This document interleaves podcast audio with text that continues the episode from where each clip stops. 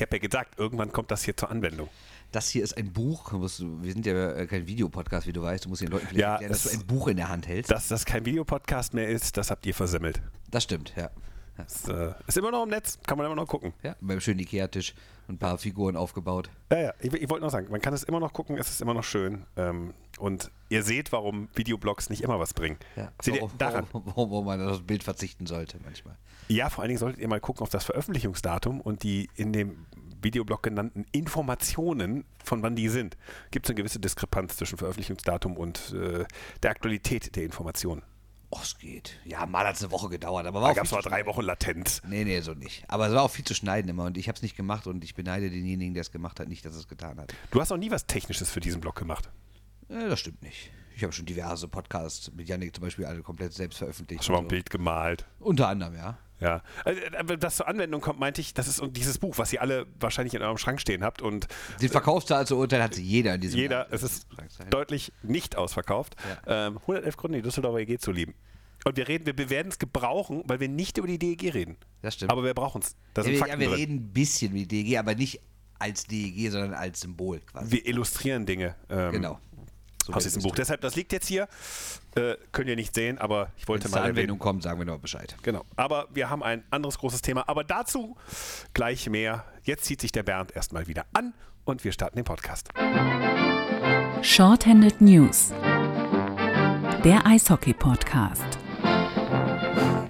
Hallo, Shorthanded News Nummer 115.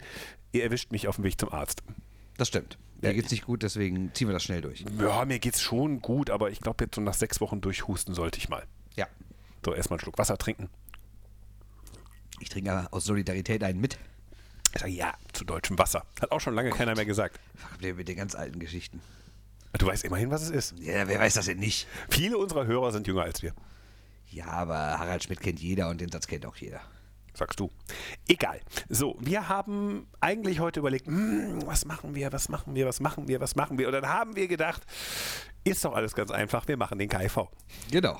Natürlich nicht. Nein. Wir garantieren euch, dass das hier eine KIV-freie Sendung bleibt. Bis auf diesen einen Satz, Herr Ponomarev ist raus, wir wissen nicht, wie es weitergeht. Tschüss. Und Sie können trotzdem pleite gehen. Ja, okay, weiter, nächstes Thema. Weiter Text, nächstes Thema. Dann haben wir gedacht, was ist das nächste große Thema? Und dann mussten wir leider über ein Thema reden, das in den letzten Wochen uns zugegebenermaßen uns Freude gemacht hat, aber nicht, weil es die getroffen hat, weil das jetzt so eine schlimme Niederlagenserie ist und ausgerechnet den Verein betrifft, wo man sagen könnte, na, den mögen Sie ja bei den Shorthand News am liebsten. Nein, es ist schon so ein bisschen wie ein Autounfall, von dem man nicht weggucken kann. Die Kölner Haie, der Verein, den ziemlich viele Experten, ich wiederhole mich, hallo Basti Schwele, zu, Aber auch hier bei uns, ne? äh, ich nenne es nicht, ich weiß nicht, wiederhole mich da an der Stelle, sehr weit vorne getippt haben. Die Kölner Haie haben jetzt 13 Spiele in Folge verloren. Ich habe schon aufgehört, so lustige Memes zu machen, weil mir das irgendwann peinlich wurde. Ja, ich, ich denke auch, jetzt reicht's, ne? Weil jetzt braucht man auch wirklich nicht mehr drauf treten. Ne? Jetzt guckt man einfach zu. Und, Ja, nachdem ich ein Foto von mir mit John Tripp gemacht habe, ich glaube, Ja. damit ist alles gesagt, wo ich auch ein bisschen mehr Fülle hatte, habe ich festgestellt. ja, als, als John Tripp. Ja gut, der ist ja auch Leistungssportler. Nee, ne? als, als Ulrich jetzt. Achso, okay. Äh, John Tripp hatte eine Pranke, ey. da habe ich gedacht, so, aber hallo, ey. Das war übrigens dieses Foto, was ihr auf Social Media gesehen habt von mir und John Tripp, war just, äh, sagen wir, eine halbe Stunde, nachdem sie Platz 11 dann manifestiert haben am 52. Spieltag. Vor fünf Jahren war das, äh, gegen Straubing. Deshalb habe ich auch einen Straubing-Schal an.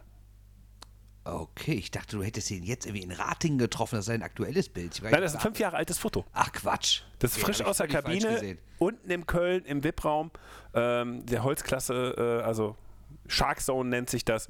Und da habe ich ihn getroffen, die waren da ausgeschieden, wussten das aber schon einen Spieltag vorher, da hätte ein Wunder passieren müssen, dass sie noch in die Pre-Playoffs kommen. Und habe ich gesagt, John, kann ich ein Foto mit dir haben? Hat einen Straubing-Schal an und äh, dieses Foto ist äh, ein historischer Moment. Die Also, Köl- liebe. die Kölner Haie den verpassen. entscheidenden Fakt hat er jetzt noch mal kurz abgebügelt. Liebe Straubinger, Christoph Ulrich besitzt einen Straubing-Schal. Ja. Möchte ich nur mal kurz anmerken. einen ertauschten Straubing-Schal Wow. in Straubing. Wahnsinn. Ich mag es ja da. Ich habe ja gesagt, ich, ich verstehe manche Sachen nicht, aber ich mag es da. Okay.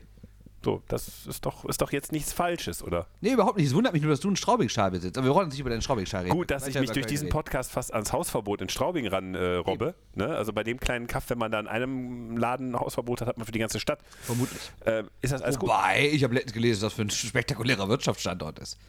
Ja, habe ich auch, auch großartig. Zieh dahin. Ja, ja das sehe ich, glaube ich, jetzt. Es ist mehr als nur das Gäubodenfest. Ja, ja, ja, ja, da gibt es auch ja, Diversigkeiten. Ne? Also ich würde dafür in der Zeitung eine Seite aufmachen. Ja, oder Doppelseite vielleicht sogar. Doppelseite. Ja. Ja, egal. Ähm, so, und dann haben wir gesagt, müssen wir über Kölner Haie reden, aus einem Grund, weil die Kölner Haie haben das Logische gemacht nach einer Niederlagenserie. Sie haben das gemacht, was alle Vereine machen, nämlich, Den Trainer gestärkt und ihm noch mehr Macht gegeben. genau, das ist genau das, was man macht. Nein, in dem Fall witzig. Also, äh, Mike Stewart ist immer noch im Amt, ist nicht entlassen worden. Der Trainer, der von den Augsburger Panthern vor der Saison Dazu geholt kann worden ich ist. schnell einen Satz zitieren vom Geschäftsführer Philipp Walter, also Geschäftsführer der Haie. Er, in Klammern jetzt von mir dazu gesagt, Mike Stewart, ist der richtige Trainer für die Kölner Haie. Davon sind wir überzeugt. Seine Kompetenz, seine Haltung, seine Spielphilosophie und seine Persönlichkeit passen zu uns. Sonntag bei Magenta Sport. Hat er das explizit gesagt. Okay, also der Satz ist jetzt aus der, aus der Pressemitteilung der Haie von Genau, heute. aber er hat das Montag. in einem Interview, ich habe es äh, Sonntag so mit einem Ohr gehört, ich war um die Ecke, habe gekocht, da habe ich ihm zugehört und äh, sinngemäß hat er dasselbe gesagt. Also da merktest du schon, nee, um Mike Stewart geht's hier nicht. Ja, Mark Mahone, der Architekt der Kölner Erfolgskader der letzten Jahre, den haben sie gesackt. Ja. Ist das für dich verständlich? Sagen wir mal so, äh, seit 2016 war er da, es sind jetzt, also ist jetzt seine vierte Saison, die er verantwortet und naja, die Bilanz, zweimal Halbfinale ist in Ordnung. Dazu Ich habe sogar, ich hab sogar die Vorrundenplatzierung. Äh, zweimal, okay, Platzierung. dann sag mal. 16, 17, Vierter. Viertelfinale Wolfsburg raus. 17, 18, Sechster. Viertelfinale Nürnberg raus mit diesem mehrmaligen Ende von Christian Ehrhoff. Ja. Äh, Kann man nicht anders sagen. 18, 19 war noch das Ich Erfolg. glaube, das war gegen Wolfsburg das jämmerliche Ende von. Nein, sein letztes Spiel war gegen Nürnberg. Sicher? Ziemlich sicher, ich war im Stadion. Ich ich habe eigentlich gedacht, gegen Wolfsburg, wo er noch diesen Fehler gemacht hat. Aber egal, kann ja sein, dass ich Nee, nee, das war gegen Nürnberg. Ich war im Stadion, in der Halle. Äh, 18, 19, übrigens, nachdem du mir bei WhatsApp gesagt hast, dass ich so selten in Köln bin. Ich, das ist eigentlich schon, ich bin viel zu häufig da. 18, 19, Vierter, Halbfinale Mannheim. Das war noch mit die erfolgreichste Saison. Und letzte Saison waren wir schon am Murren, dass das nicht so toll läuft. Ähm, also, und Ja, jetzt gut. Elfter, Ja, Elfter mit Moment. sieben Punkten Rückstand auf Platz 10. Ja, man muss aber zur, zur vergangenen Saison sagen, dass die ja als Übergangsjahr anvisiert war. Und im Endeffekt war die sogar noch sehr erfolgreich. Also ich erinnere mich noch, als also ich war ja da bei dem, bei dem letzten Spiel gegen Mannheim, als sie dann ausgeschieden sind. Und haben wir noch länger mit Moritz Müller geredet. Und der hat wirklich gesagt, ja, das war der Schritt in die richtige Richtung. Und wir haben hier nach Jahren, wo hier auf große Namen gesetzt wurden, haben wir jetzt auf Charakter gesetzt und alles wird besser. Und das ist, darauf können wir aufbauen und sowas. Und überhaupt in so einer Übergangssaison ins Halbfinale gekommen zu sein, war ja schon ein Erfolg. Deswegen haben ja viele Leute die Haie vor der Saison auch gut gesehen, weil die dachten, letztes Jahr schon gut, jetzt nochmal verbessert, von den Namen her zumindest, da kommen wir gleich noch drauf, ob es wirklich besser geworden ist. Also ich meine, wissen wir nein. Ähm, dachten aber auf jeden Fall, da könnte echt was passieren bei den Haien. Ne? Also das, ist, das, das, entwickelt sich halt in eine gute Richtung. Ja, nur ähm, die Richtung stimmt. Also aus unserer Perspektive Platz 11, sagte ich ja gerade schon. Und ja, die Haie können, wir haben 43 Spieltage rum, es kann passieren, dass die Haie die Playoffs verpassen und so unwahrscheinlich ist es nicht, weil gehen wir mal davon aus, dass davor jetzt keiner eine fette Niederlagenserie hinlegt, dann sind sieben Punkte schon eine Menge Holz, wobei man weiß, Augsburg kann ja zum Beispiel auch in Düsseldorf gewinnen, das Nachholspiel und dann ist es, sind wir schon bei zehn. Wir sind wir bei neun, weil Nürnberg Neun, neun, dann, stimmt, neun. dann Zehnter wäre, aber trotzdem neun Punkte. Bei Köln hat noch neun Spiele. Das ist Boah, das Ah, heißt, sag mal, unten eine Menge Holz, wenn man tendenziell ja nicht so häufig gewinnt, wenn man unten steht. Also Ja. neun Punkte unten ist mehr als neun Punkte oben. Ja, definitiv. Also so gefühlt. Und das ist, das ist so eine Lebensweisheit jetzt aus dem Sport. Nein, aber das ist, äh, es kann passieren, dass die Kölner Haie die Playoffs verpassen. Ich hätte das vor drei Wochen noch nicht geglaubt. Nee, ich es haben vor drei Wochen auch viele Kölner gesagt, wir spielen noch dreimal gegen Nürnberg. Was ist, wenn wir das alles verlieren? Dann bist du ganz schnell im Strudel drin. Ich habe gesagt, nein, Quatsch, du wirst irgendein Spiel gegen Nürnberg gewinnen und dann ist das Thema erledigt. Und äh, dann sagt er, ja, gut, vielleicht wird es dann nur für die Pre-Playoffs reichen, aber da gibt es genug Beispiele, dass man da auch weit kommen kann. Also locker bleiben, Freunde. Äh, ich würde jetzt sagen, Panikmodus. Panikbutton drücken Vor allen Dingen, weil nach dem Wochenende. Ja, wir reden, wie gesagt, auch von 13 Spielen. Wir reden hier nicht irgendwie von 5, 6 Spielen, was mehreren Mannschaften mal passiert. Selbst Mannheim hatte ja zwischendurch mal so eine Phase, wo du gesagt hast, was ist da los? Aber 13, das ist ja schon Wahnsinn. Also da reden wir ja schon über, über mehr als fünf Wochen. Okay, es gab auch ein paar Spieltage innerhalb der Wochen, aber trotzdem, wir reden ja über mehr als ein als einen Monat insgesamt. Die haben hier im Kalenderjahr 2020 äh, noch kein einziges Spiel gewonnen. Das ist doch Wahnsinn. Die Und beste Dekade ever. und zugegeben, sie haben jetzt auch nicht jedes Mal absolute Klatschen bekommen. Sie haben auch viel mal ein bisschen knapp verloren, auch mal unverdient. Also man hätte von diesen 13 Spielen auch zwei, dreimal gewinnen können. Das wäre dann nicht eine Sensation gewesen. Und sie haben ja auch nicht schlecht gespielt. Sie haben jetzt gegen München äh, gut gespielt. Erstes Drittel waren sie gut. Da waren sie richtig gut. Ja, aber sie haben, sie haben teilweise da wirklich gut mitgespielt. Sie haben Berlin das Spiel gedreht. Ja. Aus dem 0-3, wo die Stimmung komplett am Boden war, haben sie ein 3-3 gemacht. Overtime kannst du immer verlieren. Das, Ja, das, das gilt jetzt nicht. Und es waren immer so, so auch, auch, auch so gegen, ich glaube, die, die letzte Nürnberg-Partie, ich habe mir die, die, diese unter der Woche Spiele angeguckt, das war auch nicht so schlecht, dass du sagst, gegen diese Nürnberger sind die untergegangen. Aber es war eigentlich immer klar, außer Klammer um das Berlin-Spiel, irgendwie habe ich nicht das Gefühl, dass Köln das gewinnt. Es ist irgendwas liegt in der Luft. Ja, und dann hast du noch so absolute Abstürze wie in Krefeld. Weil ich meine, Ja, gut, natürlich, denn da- der- natürlich kann man natürlich in Krefeld verlieren. Das haben auch andere, das haben zwar nicht viele, aber auch andere getan.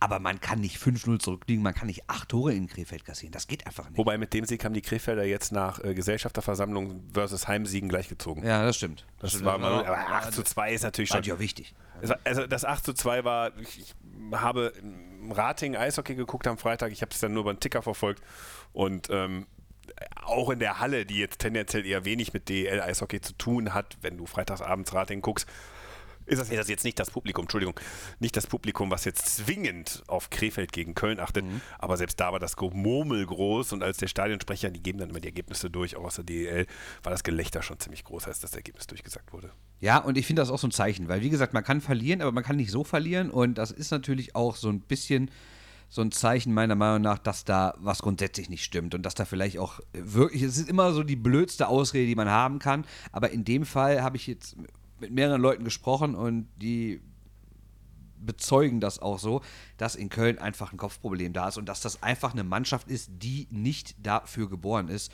irgendwie so zusammen aufzutreten. Es, es gibt in jeder Mannschaft zwei, drei Spieler, die vielleicht nicht immer in jedem Backcheck 100% geben oder die nicht, nicht, nicht in jedem Wechsel alles, alles raushauen. Aber ich finde, bei Köln siehst du in manchen Spielen schon, dass das vier, fünf, sechs Spieler sind. Und das ist einfach zu viel. Klar gibt es auf der anderen Seite auch Typen, die alles geben, die vielleicht sogar ein bisschen überkompensieren, wie so ein Uvira zum Beispiel. Aber du hast viel zu viele Leute, die Fehler machen und die zumindest von außen, ich stecke natürlich nicht in den Köpfen drin, ich bin nicht in der Kabine, was auch immer, aber die von außen so wirken, als sei es ihnen relativ egal. Oder als würden sie nicht unbedingt sich an Abend in den Schlaf, in den Schlaf weinen, weil sie denken, oh Gott, wie soll ich diesen Fehler je wieder gut machen? Und Stewart hat ja selber auch schon mal sowas anklingen lassen und auch ähm, Moritz Müller, dass irgendwie ist auch ein Stück weit ein Einsatz manchmal fehlt. Klar, das lässt sich natürlich immer schnell sagen, wenn man verliert, aber ich finde, in dem Moment sieht man das auch. So, jetzt kommen wir mal dazu, warum das vielleicht keine so doofe Idee ist, Mark Mahon rauszuwerfen. Es tut mir zwar leid für ihn selber, aber Mike Stewart jetzt die Kompetenz zu geben und zu sagen, hey, dann bau dir doch jetzt ein Team zusammen. Bei den Kölnern laufen relativ viele Verträge aus, auch von Spielern, die durchaus Schlüsselfaktoren sein können. Äh, Das mit Gustav Westlau wissen wir, dass der nicht bleiben wird wahrscheinlich äh, und damit aber auch nicht die, die letzte Meile geht für die Kölner, hat man manchmal das Gefühl. als Ja, Torwart. also kurz unterbrechen darf, ich finde das in allen Mannschaftsteilen so. Die Torhüter sind mit die schlechtesten der Liga. Die Abwehr macht unfassbare Fehler und wie gesagt auch so Stellungsfehler und rennt dann nicht mit zurück oder ist vielleicht auch zu langsam. Die, und im Sturm braucht man gar nicht drüber reden. Die schießen nur knapp über 100 Tore, haben das schlechteste Überzahlspiel. Die vermeintlichen Top-Leute, die alle so geholt wurden, sei es nun Matsumoto oder so, die sind auch nicht wirklich da. Also auf allen Ebenen, ne? Also ich lese jetzt mal ein paar Verträge vor, die auslaufen. Marcel Müller läuft aus. Matsumoto, hast du angesprochen, läuft aus. Luca Demont läuft aus. Jason Best läuft aus. Ähm, Sebastian Uvira läuft aus. Ähm, ben Hanowski läuft aus. Alexander Oblinger läuft aus. Also es ist viel Gerüst, was weg kann. Und ich finde es richtig, dass die Kölner sagen, äh, gehen wir mal davon aus, dass diese Saison im Arsch ist.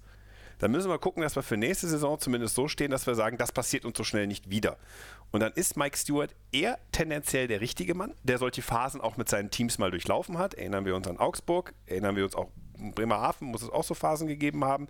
Da bin ich jetzt nicht so sattelfest, aber ähm, er war nicht immer mit seinen Teams oben, wo er oben sein kann. Überhaupt nicht. In aber er hat Augsburg- immer was aufgebaut. In Augsburg war er ja eigentlich immer, war es immer ähm, Top und Flop hintereinander. Ne? Also Ja, er- und immer einen neuen. Anlauf genommen. Also, ich meine, er war vier Jahre in Augsburg, ist zweimal nicht in die Playoffs gekommen. Aber zwei Jahre ne? massive Playoff-Erfolge gehabt, massiven Playoff-Spaß gehabt. Diese Serie gegen Nürnberg, die hätte man auch gewinnen können damals. Also es ist Gegen jetzt, München auch sogar im Halbfinale, So, obwohl ich nicht das Gefühl hatte, aber theoretisch kann es gewinnen. Es ging ins siebte Spiel, klar. spielten gut mit. Ne? Also insofern, äh, jetzt dem Trainer zu sagen, so, okay, wir haben gelernt, es funktioniert einfach nicht, dass du hier hinkommst in einem bestehenden Staff und mit dem dann irgendwas kreierst, sondern du brauchst dein Umfeld für die Verwirklichung deiner Mannschaft. Das herzlichen Glückwunsch, liebe Kölner, da hätte man vorher drauf kommen können. Wir schauen einfach nur mal nach Mannheim. Was ist das Erste, was Pavel Gross gemacht hat, als er nach Mannheim gegangen ist? Er hat sich ein Umfeld geschaffen, das er wollte. Ne? So, er hat Düsseldorf erlöst von Mike Pellegrims. Erstmal danke, Pavel. Kann Ja. man an der Stelle Absolut. Also an absolut dieser sagen. Stelle nochmal danke. Danke, das war, kam von Herzen und äh, wir haben uns sehr gefreut und haben auch gedacht, so, das passiert jetzt. Ähm, aber er hat den vertrauten Co-Trainer mitgenommen. Mike Stewart hat es nicht getan. Trey Toomey ist jetzt Cheftrainer in Augsburg, ist jetzt auch nicht der Vertraute. haben auch vielleicht die Augsburger gesagt, wir geben nicht beide ab. Ne? Also Ja gut, aber trotzdem, so er, Ding, ne? er, konnte, er konnte sein Umfeld nicht bauen. Er traf auf den Sportdirektor, der schon da war.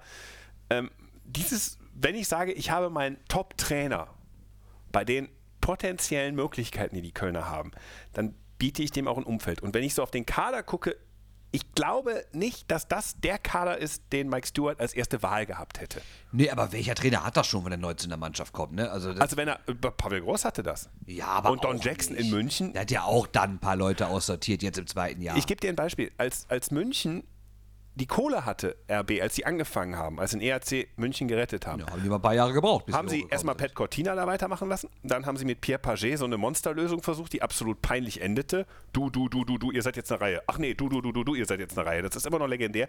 Und dann hat man gesagt, halt, stopp an der Stelle. Das braucht Struktur. Wir brauchen einen Trainer, der seinen Staff mitbringt, der eine Anforderung bekommt, der Leute ausbildet, auch neben sich. Und sie haben Don Jackson gewählt. In dem Moment, wo das dann auch von der Struktur ausgehend Kader zusammengestellt wurden, waren die Münchner nicht mehr zu stoppen. Mannheim hat auch nur so Pick, Pick, Pick, Pick. Hier, da mal ein Trainer, da mal ein Trainer, da war aus Versehen mal Geoff Ward dazwischen, da war mal ein Meister, hat funktioniert, äh, dann wieder nicht. Jetzt hat halt Pavel Groß jemanden hingestellt und du siehst ja an Mannheim, das wird über Jahre funktionieren, weil es Struktur hat. Die Kölner, du wirst jetzt sagen, nein, auf keinen Fall, aber die Kölner haben einen Geldgeber, der potenziell das gleiche machen könnte wie Mannheim oder München. Absolut. Wenn er wollte. Er tut es nicht. Ja, also wir reden von Herrn Gotthard, ne, einem großen Softwareunternehmer, ähm, der zu den reichsten Menschen Deutschlands gehört. Ne? Also So, da bist ja also die Frage, so ist, ist Listen, ne? Familie Hopp reicher wirklich? Wissen wir es? Ja, auf jeden Fall haben die beide genug abstrakt. Geld. Ne? Also genau, also, also es geht da schon ins Neunstellige. Ne? Also das ist, So, da ist und- genug Geld da. Und dann kannst du natürlich nicht sagen, so, das, was die Kölner da machen, jetzt überleg mal, was die für Trainer hatten, was die für Darsteller hatten. Erinnerst du dich an Dan Lacroix? Der, der, der war einfach da, der war von Anfang an klar, der war gut, aber der ist nur da, weil er irgendwo nach Corey Clouston kommt. Corey Clouston war irgendwie so, so ein Typ, so, ich habe hier so eine Methode und die ziehe ich durch. Ist mir egal, ob die Spieler sich verändern. That's my method. Äh, so, so Method Acting aller ähm, hier so diese Schauspielkunst da so einfach überdramatisiert spielen. Überhaupt nicht auf die Veränderung des Marktes gehen. Don Jackson, Pavel Gross haben zwar ihren Style, aber die sehen auch, wie sich Spielergenerationen verändern, wie sich Teams verändern und da entwickeln die sich natürlich weiter. Bei den Kölner Trainern Ich unterbreche jetzt mal dein großes Plädoyer. Nein, bei den Kölner Trainern in den letzten Jahren hast du das so stark nicht gesehen. Und ich glaube, jetzt zu erkennen, zu sagen, mit Mike Stewart können wir einen Wandel hervorbringen, der auch diese Saison bringt.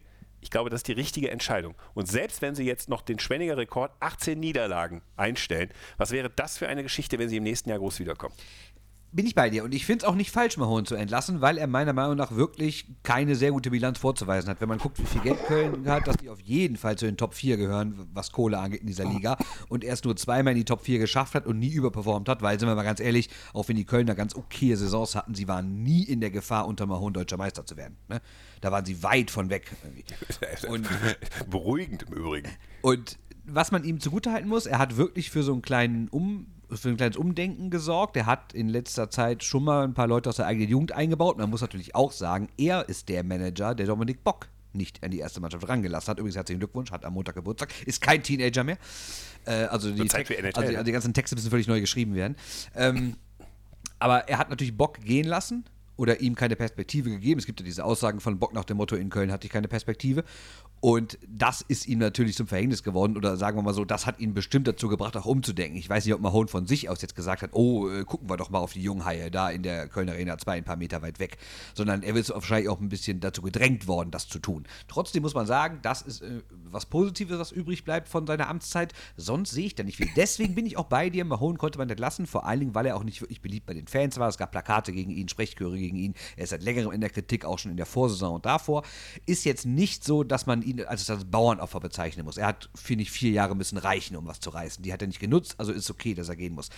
Aber nach deinem leidenschaftlichen Plädoyer hier für mehr Trainermacht frage ich mich, wie mächtig muss denn für dich ein Trainer sein? Also wenn du jetzt im Vorstand sitzt oder der Geschäftsführer bist, was lässt du einen Trainer alles machen? Weil so wie es sich bei dir anhört, soll der Trainer ja auch das Team komplett zusammenstellen. Das heißt, du Also- bist einer, der sagt, Trainer soll auch gleichzeitig Kaderplaner sein? Nein, nein, das haben wir ja unter äh, Düsseldorf leidlich erfahren mit Christoph Kreuzer. Deswegen. Der, ich wusste, dass das jetzt kommt, aber der hat ja auch einen ganz anderen Staff gehabt, ja. Also ich rede darüber, dass an der Spitze ein Trainer steht, mit dem du ein paar Jahre machen willst. Und schauen wir uns doch mal an, was war denn in der DEL in den letzten Jahren erfolgreich oder was waren in der DEL insgesamt erfolgreiche Ära? Ehren, Ära, wie spricht Ich überlege auch gerade. Ehren, äh, so, so, so, was war das? In Berlin, ja, lauft eurem Pierre Paget hinterher, da hatte der wahrscheinlich noch nicht den kompletten Sockenschuss, aber auch das war ein Konglomerat von Leuten, gepaart mit einer Generation. Äh, München ist mit Don Jackson und einer Struktur erfolgreich, eine, eine Dynastie gewesen. Wer hat das brechen können? Pavel Gross mit einem Team. Ja, mit einem Team, das funktioniert, das auf sich auch menschlich abgestimmt war.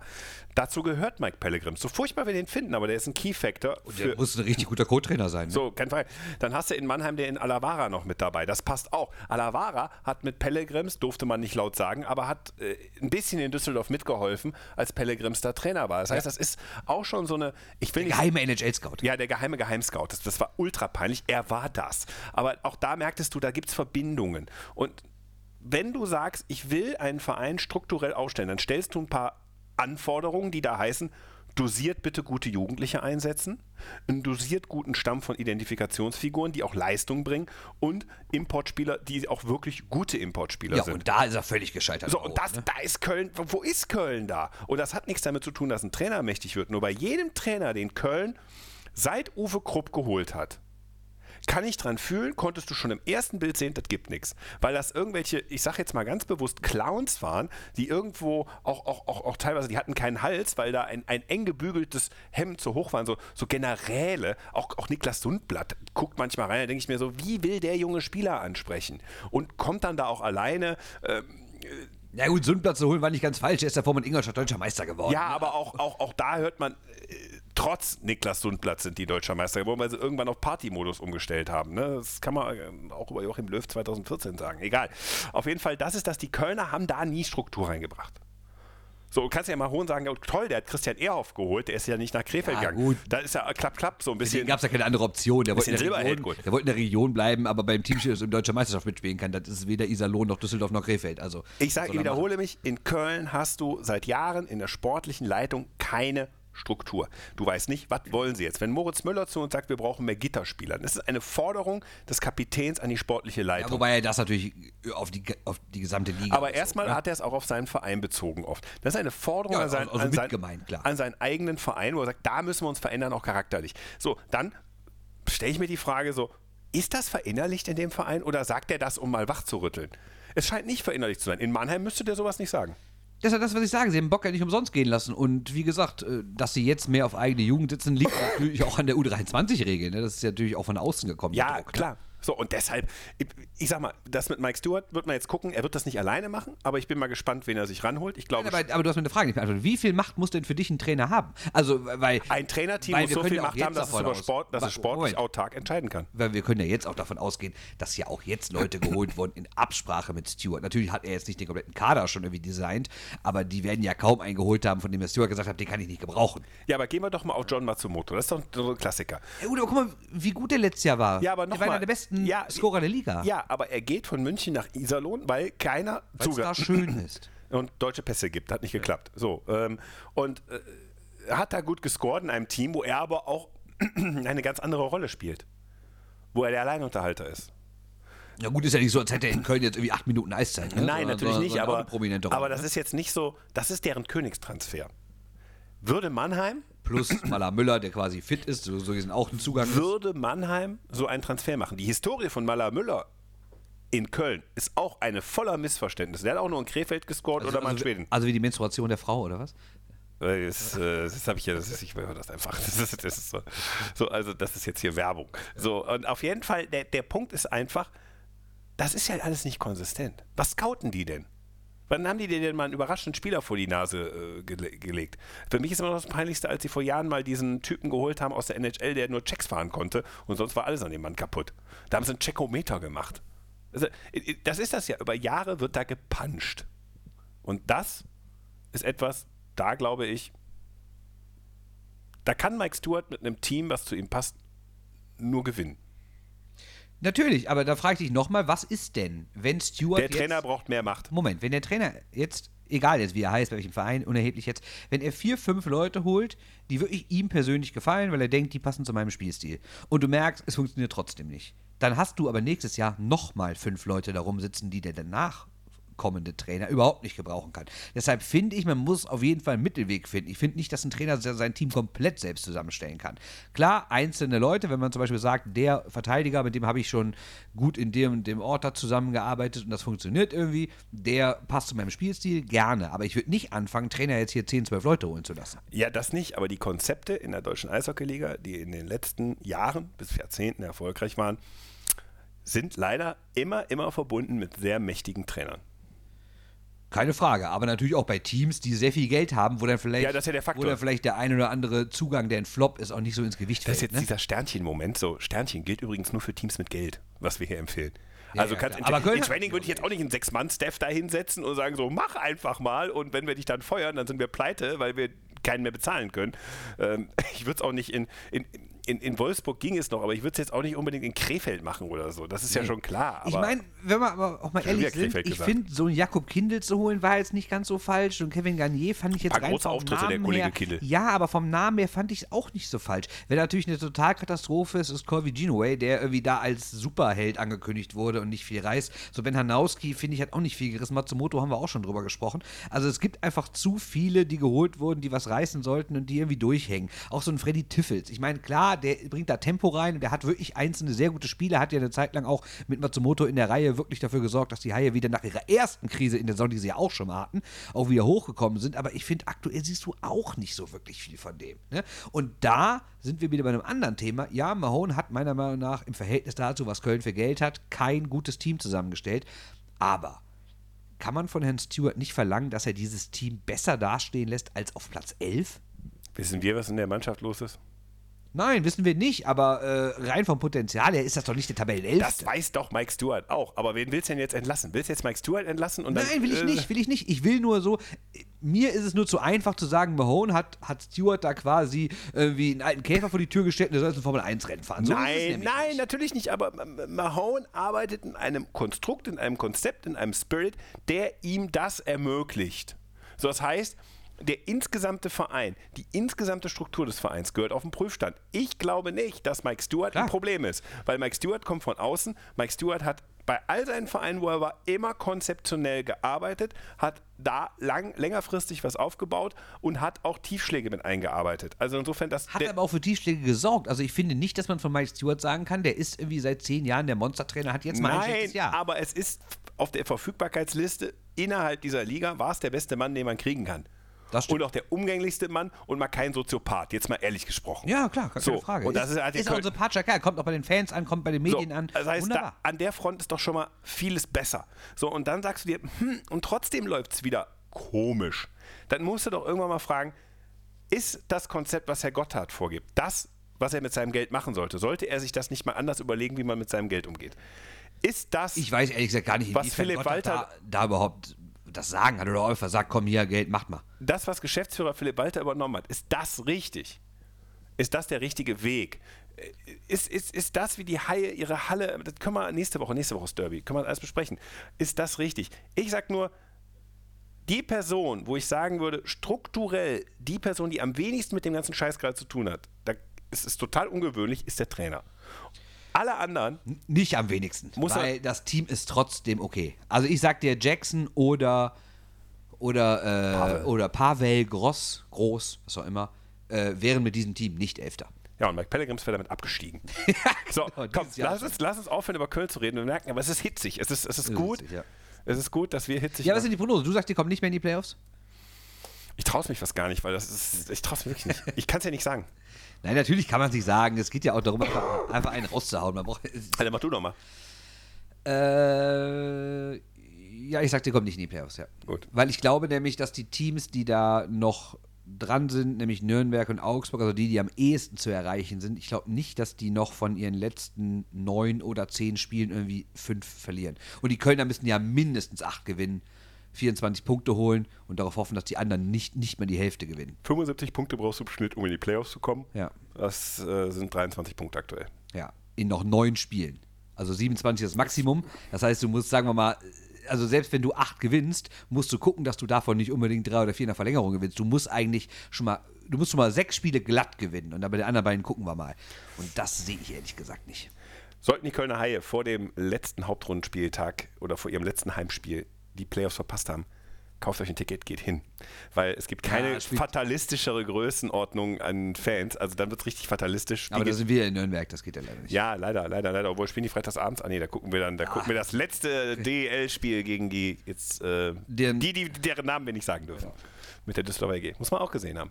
Komm, gucken wir mal auf den Rest der DEL. Du Ja, hast mal auf was Positives. Ne? ja, du hast so drei Typen, die findest du total gut. Genau, also das heißt total gut, aber es sind so drei Typen, von denen ich vorne so On the dachte, rising. Äh, mal sehen, wie die so drauf sind. Die haben zwar immer gute Jahre gehabt, aber haben in letzter Zeit vielleicht auch nicht alles so erlebt, wie sie es wollten. Und alle drei sind für mich, das sind so die positiven Überraschungen der Saison. Das sind Marcel Nöbels, Jasmin Elis und Jerome Flake. Ähm, spielen alle drei wirklich eine sehr starke Saison. Fangen wir mal mit Nöbels an. Spielt aktuell die beste Saison seiner Karriere. 42 Punkte in 42 Spielen, ganz oben dabei. Seine 21 Tore. 21 Tore sind auch weit oben dabei. Zweiter Platz in der Scorerliste. Zweiter Platz, genau. Also ist wirklich der Mann aktuell bei den Eisbären. Und wenn ich ehrlich bin, ich habe den immer schon für fähig gehalten. Allein schon wegen seines Körpers, weil er ja dafür, dass er recht groß ist, trotzdem recht beweglich ist und, und, und auch Techniker ist und schießen kann und alles. Also ich finde, hast jetzt nicht so die Riesenschwäche. Okay, ist kein absoluter Sprinter, aber ist absolut in Ordnung, das Tempo. Äh, Und das hätte ich mir ehrlich gesagt nicht zugetraut. Äh, war aber letztes Jahr nicht scheiße. Nein, überhaupt nicht, überhaupt nicht. Hatte 34 Punkte, 9 Tore, 25 äh, Punkte. Äh, Vorlagen, das heißt, ähm, bei den Toren hat er echt, echt massiv ausgebaut in der Torgefälligkeit. Spielt ja auch in einer geilen Reihe jetzt mit, mit, mit 25 Tore Mann Leo Föderl und äh, Das mit, sagst du. Und mit James Shepard, ne?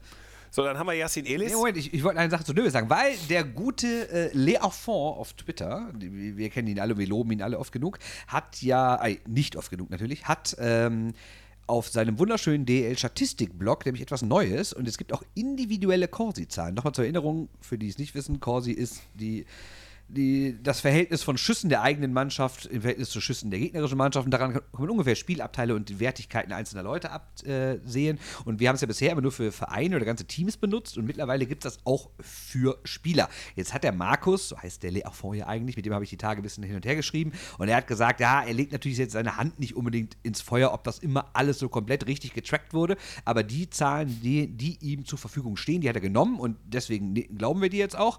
Und äh, Marcel Nöbels liegt bei 60 Prozent. Das heißt, wenn Marcel Nöbels auf dem Eis ist, haben die Eisbären 60 Prozent Spielanteile und das ist nicht so eine ganz schlechte Zahl, ja, fernab auch seiner, seiner Scorerpunkte. Wie ist denn der Corsi-Wert für Yassin Elis? Äh, der liegt bei 56, finde ich auch sehr in. Ordnung, muss man auch sagen, ganz klar. Und Jerome Flake? Jerome Flake liegt bei 51,3, was sich erstmal wenig anhört, aber man darf nicht vergessen, die DEG spielt total defensiv und Flake ist nur einer von drei Düsseldorfer Stürmern, die überhaupt einen positiven Wert haben. Also positiv die Grenze natürlich 50. Und da muss man auch sagen, Flake hat äh, auf jeden Fall im, im Verhältnis auch zu anderen äh, Leuten, die wichtig sind und viel scoren bei der DEG und Punkte machen, hat er dann als einziger wirklich von den Top-Stürmern einen positiven Corsi-Wert. Äh, 28 Punkte hat Jerome Flake, 16 Tore inzwischen, das ist sehr viel für seine Verhältnisse und äh, 12 Vorlagen demnach. Äh, ist 44. der Scorerliste, um das eine. Ja, wobei er eher der Torjäger ist, ne, muss man sagen. Ja. Ne? Äh, Aber das Krasse ist an, an kann man vorher nicht vergleichen, da hat er nur 22 Spiele gemacht. Ja, und er war dreimal verletzt. Also wir erinnern uns ja, er hat in München gespielt, ist deutscher Meister geworden zweimal, äh, hat aber da nur in den hinteren Reihen gespielt. Und ich erinnere mich noch an den Sommer 2018, da kam er ja nach Düsseldorf. Und da hieß es, oh, die DG holt so einen Mann wie Flake, überraschend, richtig, richtig gut eigentlich. Und der hatte nur in München, weil der, weil der Kader halt so voll ist mit guten Leuten, nicht so die Chance gehabt. Und dann hat er noch gesagt, ja, ich äh, will hier wieder endlich eine größere Rolle übernehmen, ich will wieder in die Top rein, ich will wieder Überzahl spielen, ich will wieder in Nationalmannschaften, alles Mögliche und will wieder viel machen. Tja, da hat er sich dreimal in einer Saison verletzt, war eine absolute Katastrophensaison, eigentlich sogar noch schlimmer als in München.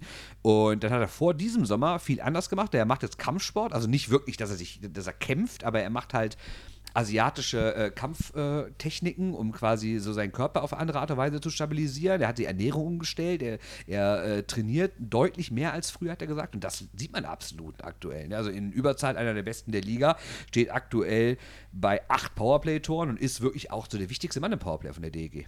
Apropos Ernährung, in der aktuellen Dump Chase ist ein Interview mit einer Ernährungsberaterin, die Eishockey-Profis Ja. beim Umstieg auf veganes äh, Essen hilft. Ähm, ja, ich muss gestehen, funktioniert nicht bei jedem.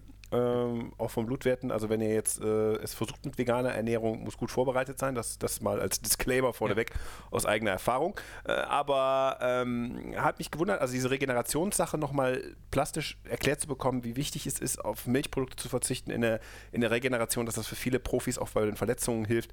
Ähm, da haben wir wieder ein Beispiel. Äh, also spannendes Interview auf jeden Fall. Kann Christian. Ehrhoff hat das ja auch mal erzählt, dass er, als er angefangen hat, sich, also er ist, glaube ich, kein hundertprozentiger Veganer, zumindest nicht Nee, darum damals, ging's auch nicht, als ich ne? dieses Interview gehört habe, aber, aber zumindest hat er mal gesagt, dass er, äh, seitdem er fast auf tierische Produkte ver äh, verzichtet, dass er viel schneller zurückkommt, dass er viel weniger müde ist Genau. nach Dings und also, dass es seinem Körper total gut tut. Und ähm, das scheint wirklich, also normalerweise früher, ich erinnere mich noch an, an so Geschichten. Steaks. Also, genau, es gab irgendwie Steaks, die haben irgendwie eine halbe Stunde vor dem Spiel haben die ein Steak gegessen, nach dem Motto, ja, das bringt uns Kraft für das Spiel. Also in diversen Sportarten, jetzt gar nicht nur im Eishockey. Und wenn du überlegst, wie absurd das ist, mit, so- mit irgendwie so einem 500 Gramm Steak im Magen dann aufs Eis zu gehen, total absurd. Und heutzutage ist halt das, ist das genaue Gegenteil. Also es gibt echt immer mehr Sportler, die vegan leben. Ja, ja. Das ist wie in der katholischen Kirche. Ne? Sanguika und nicht Sanguika. Sangria, was? Ne, das sind die, das sind die, das ist eine große Konzilsfrage gewesen. Darf man Blut trinken? Okay, ist mir völlig das Nomaden und so, das äh, müssen ja irgendwas trinken. Na, ist egal. Wir auf Yassin Elis Yassin Elis, genau. Äh, Letztes Jahr äh, große Saison gehabt äh, im Nürnberger Schatten. Wobei man sagen muss, in den Playoffs war er dann wieder gut. War gut. Ähm, jetzt auch wieder voll da. Also auch, auch von der Rolle her in München äh, einer der wichtigsten Spieler. Also äh, die haben ja relativ viele Verletzte Saison gehabt, also auch einen sehr bunt gewürfelten Kader. Und er ist eine Konstante und äh, ja, Ja, und das Krasse wird aber nicht mehr nach Calgary wechseln, habe ich gehört.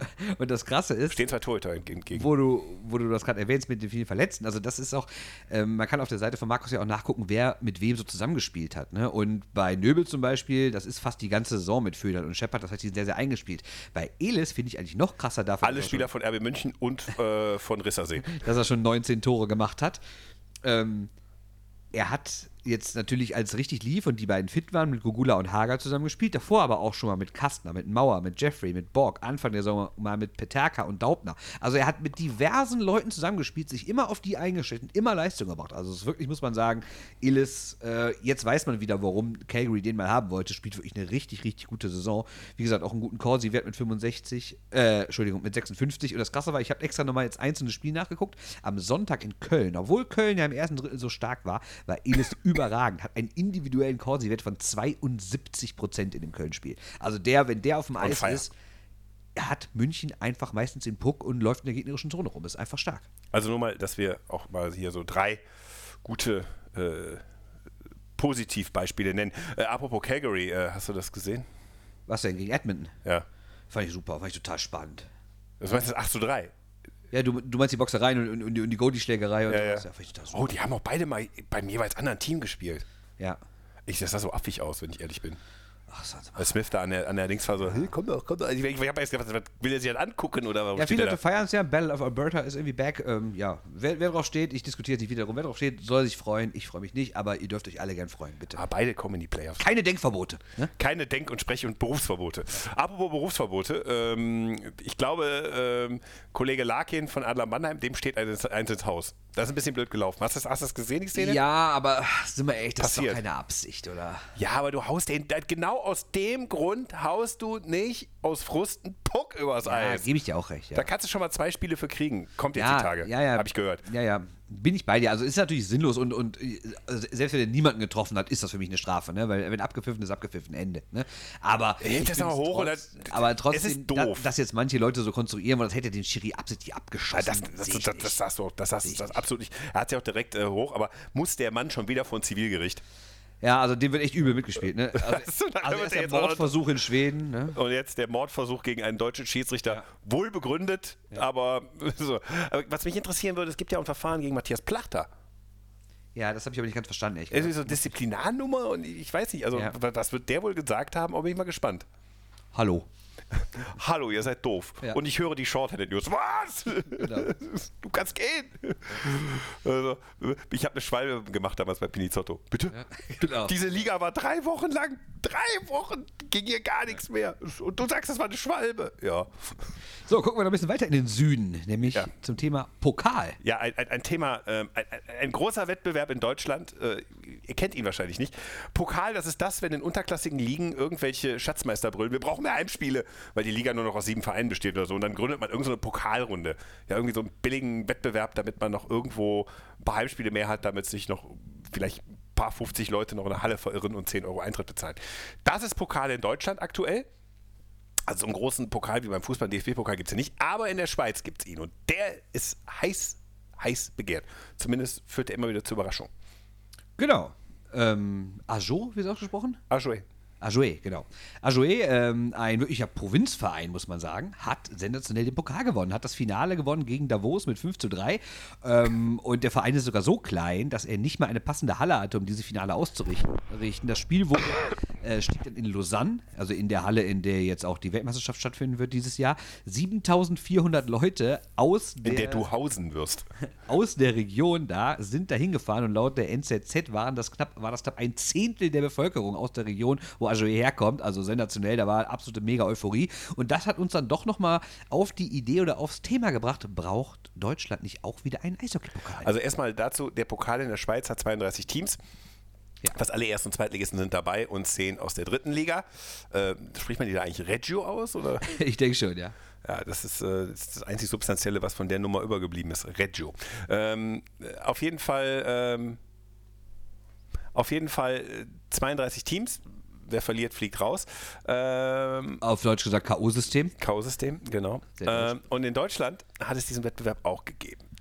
Ja, nicht genau den aber, es hat, aber es hat diverse Pokalwettbewerbe gegeben. Also wir reden darüber in den 60er Jahren mal ein Jahr, in den 80ern zwei Jahre, in den 90ern wieder ein Jahr und in den 2000ern, das war so die konstanteste Zeit, waren es sieben Jahre und als das dann endete, hat sogar noch bis 2013 hat noch die DL2 und die Oberliga, glaube ich, haben noch weitergespielt. Das heißt, es Mhm. gab mal knapp äh, wie kann man sagen, ungefähr zehn Jahre konstant einen deutschen Eishockey-Pokal, aber irgendwie hat der nie so richtig funktioniert. Und da hat Kollege Ulrich, glaube ich, eine Zahl vorbereitet. Ja, und deshalb liegt dieses Buch er hier. Dieses Buch in der Hand. Ja, 111 Gründe, die Düsseldorfer EG zu lieben. Ge äh, geschrieben von Bernd Schwickerath. Äh, ich ich, ich fang, fange schon sagen. alles zu leugnen. Soweit, wir sind schon im Stadium. So, äh, wird auch gar nicht bald verramscht. Ich habe noch immer noch keine Abrechnung dieses Jahr. Ich habe es ehrlich gesagt aber auch noch nie in, der- in, in, in so einem Bücherschrank gesehen. Da, auf den Tag warte ich ja. Doch, habe ich schon gesehen. Ernsthaft? Kollege Sebastian Weiermann hat mal seinen Bücherschrank, äh, Kollege von Nein, ich Deutschland. meine so ein öffentlicher, so, so Ja. Büchertauschding. Ach so. Was meine ich? Ach so, du meinst in der Giftbox. Genau, eine Gift- also ich weiß nicht, ob, ob, ob ihr alle das Konzept kennt, ob, ob das irgendwie ein rheinisches Ding ist, ob das Nö, überall gibt's gibt. überall. Ja, ich denke, es gibt überall, ne? Also von Städten meistens auch organisiert. Ja, oder, gar oder, oder von so. Nachbarschaftsinitiativen. Also es gibt hier in Düsseldorf zum Beispiel sehr, sehr oft, dass da Bücherschränke rumstehen. Man kann dann ein Buch reinstellen, eins rausholen oder nur eins rausholen. Und ich warte immer auf den Tag, dass da unser Buch mal rein verrammt Also es fühlt sich gut an, ne? Also das, das vorneweg. Vielleicht hätten wir bei dem, bei dem Foto, Coverfoto nicht unbedingt Fans vor einem Zaun nehmen sollen. Egal, kommen wir zu dem Punkt. Auf jeden Fall, die DEG äh, hat, Ist ja Pokalsieger geworden. Ist ja Der fast Rekordsieger des einzige Pokals. Titel von Daniel Kreuzer genau, und Patrick Reimer. und Patrick Reimer. Mhm. Aber der wird ja dieses Jahr mit Nürnberg noch deutscher Meister. Genau. Und da, da, sind auch so, ich habe auch so ein paar Sachen erwähnt, wie 2006, 2007 äh, hat man in der zweiten Runde gegen Bremerhaven eine Klatsche gekriegt, 2 zu 9.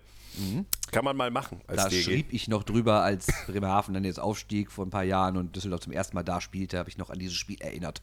So, ähm, Adler Mannheim, das waren die letzten Gewinner 2009, bevor das für so ein Underclass-Ding wurde. Also, äh, was ist der All-Time, du weißt es, aber ich sag's euch, in diesem Pokal hat die DEG im ISS-Dom, wer schon mal da war, 13.400 Zuschauer oder 13.200, auf die 100er-Zahl sind wir jetzt mal nicht genau. Im Schnitt zu den schlechtesten Zeiten kamen da immer so 4.000. Ne? Der Negativrekord in diesem Dome bei einem Pflichtspiel liegt äh, aus der Saison 2007-2008 gegen Augsburg, Pokalspiel. Viertelfinale. 1761. Wer schon mal da war, weiß, pff, das ist wenig. Ja, also der Pokal war, glaube ich, so ein bisschen das, was in vielen großen Eishockey-Nationen immer noch die CHL ist, ne? Ja, oder was, was, was im alltäglichen Leben der Pickel am Arsch ist. Ja, aber trotzdem, ich denke, du siehst doch am Beispiel Schweiz, dass sowas funktionieren kann. Und ich will jetzt nicht dafür plädieren, dass man den Eishockey-Pokal nächstes Jahr wieder einführt, Aber grundsätzlich finde ich es auf jeden Fall überlegenswert, weil er nämlich einen riesen Vorteil hätte. Klar, für die DEL-Teams ist es bis zu einer gewissen Runde recht unattraktiv und ich glaube, dass auch jetzt in dem Viertelfinale nicht so viele Team, äh, nicht so viele Zuschauer kommen würden. Aber Dann spielt es halt an der Bremenstraße. grundsätzlich, würde, es geht ja nicht, aber grundsätzlich Das geht. die schwimmen 1700. alle zu sehr im eigenen Saft, die deutschen Eishockey-Ligen. Und auch wenn die natürlich jetzt zumindest wieder so ein bisschen, jetzt schönes Wort, Grüße an Willi, verzahnt werden, glaube ich ja trotzdem, dass die noch zu, zu abgeschottet gegeneinander sind. Und ich glaube, so ein Pokal könnte die ein Stück weit vereinen. Und ich glaube, so ein Pokal könnte auch dafür sorgen, dass die Fans der einen Liga auch ein bisschen mehr den Blick auf die andere Liga haben. Weil ich glaube auch, dass zum Beispiel manche Oberliga-Team, äh, Oberliga-Fans sich gar nicht so wirklich für die DL interessieren. Aber wenn du auf einmal ein Pokal-Viertelfinale zu Hause hast gegen Mannheim oder gegen was auch immer und die Hütte ist voll, dann glaube ich, hättest du einen ganz anderen Zugang dazu und könntest vielleicht auch mehr Fans dazu gewinnen, sich insgesamt mit dem Eishockey zu beschäftigen und dass das nicht so ein regionales Phänomen bleibt, wie es jetzt ist. Also in der, ähm, als die DE DEG 2006 den Titel geholt hat, haben sie in der ersten Runde gegen Bad Tölz gespielt. Im Achtelfinale, ich ich komme jetzt gleich zum Problem dieses Wettbewerbs, äh, gegen Duisburg, im Viertelfinale gegen München, im Halbfinale gegen Regensburg und im Finale gegen Mannheim. Klangvolle Namen, gut gemischt, ne? einmal durch den, durch den Garten. Das Problem ist, ich habe es schon gesagt, erste Runde Achtelfinale. Es sind zu viele Runden gewesen. Findest du Achtelfinale zu viel? Das sind Nee, 16 erste. Runde, erste Runde. Das sind auch 32 dann. So. Ja, aber ich, ich, ich, stimmt, ja. Ich finde es okay. Find's okay? So. Ja, also ich finde, wenn, wenn du aus den ersten Eins, drei Ligen zwei, alle Teams drei, dazu vier. nimmst, finde ich okay. Also 28 plus sagen wir äh, die besten sechs der Oberliga-Playoffs. Ja oder, ja, oder sagen wir halt, Oder du machst einen regionalen Pokal nee, runter. die, die Halbfinalisten, hast du genau 32. Ja, passt doch. Passt doch. Ja, äh, Vor allen Dingen wäre das ja auch noch ein schöner Anreiz für die Oberligamannschaften, dann Ja, aber wo soll das denn erreicht hätten. wo soll das denn stattfinden? Also an dem Wochenende, wo du das All-Star-Game planst? Ja, das All-Star-Game fällt dann aus. Ne? Ja, ach so. Ach so. Nein, natürlich das Pokalfinale das All-Star-Game an dem Tag. Ach so. Da, da ziehst du doch die Fake. Aber die, die habe ich ja noch gar nicht gedacht. Samstags als Skills-Competition quasi das Pokalfinale und Sonntag das All-Star-Game. Ähm, lieber Christoph, ich habe eingesehen, dass meine Idee des All-Star-Games in Deutschland Schwachsinn ist. Überhaupt nicht. Das All-Star-Game ist super. Sag das. Nein, sage ich nicht. Sag das. All-Star-Game ist super. Nein, und ich es will ist auch nicht. Pokalfinale. Und ich will ein kombiniertes Wochenende All-Star-Game Pokalfinale. Und jetzt kommt der Clou: beide Sieger, sowohl von meinem 3 gegen 3 Regionenturnier, ich glaube nicht.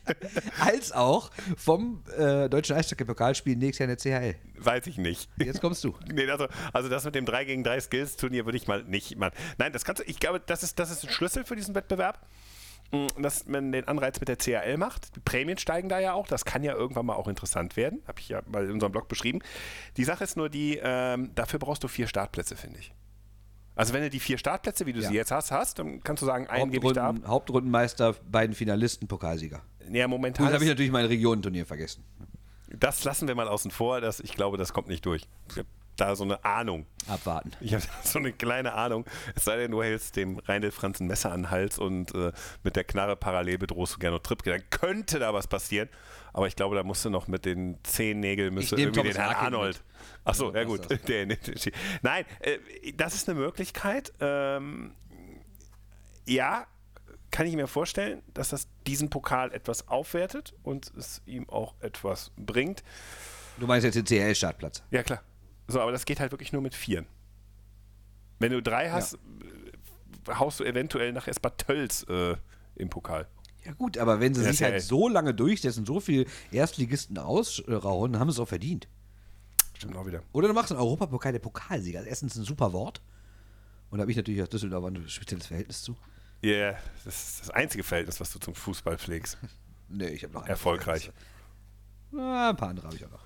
Ja, ein DFB-Pokal. Nein, äh, ja, weiß nicht. Also, äh, es, es ist mit dem CRL-Platz ist gekoppelt. Ich glaube, für Standorte wie Düsseldorf oder Köln ist es vielleicht eine gute Idee, dann vielleicht nicht in der großen Halle zu spielen.